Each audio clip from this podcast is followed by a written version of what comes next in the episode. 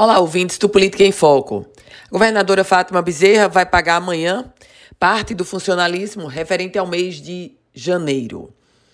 Nesse dia 15, quarta-feira, receberão os salários aqueles servidores que têm os seus rendimentos somando até 4 mil reais e integralmente também os servidores da segurança pública, independente da faixa salarial. Já quem recebe mais de 4 mil reais terá 30% do seu salário depositado amanhã. O restante do salário será depositado no dia 31 de janeiro. Mas para essa quarta-feira há uma outra grande expectativa: o calendário de pagamento do ano de 2020.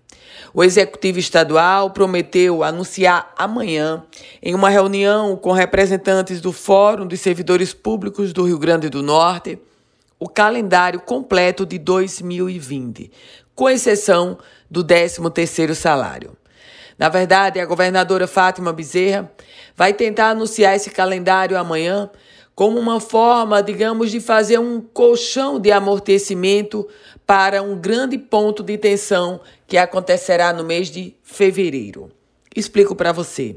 Em fevereiro, o governo do estado vai enviar para a Assembleia Legislativa a proposta de reforma da Previdência do estado Potiguar. E, obviamente, que o tema já traz nervosismo entre os servidores públicos, e, nesse contexto, o governo deverá enfrentar uma grave crise.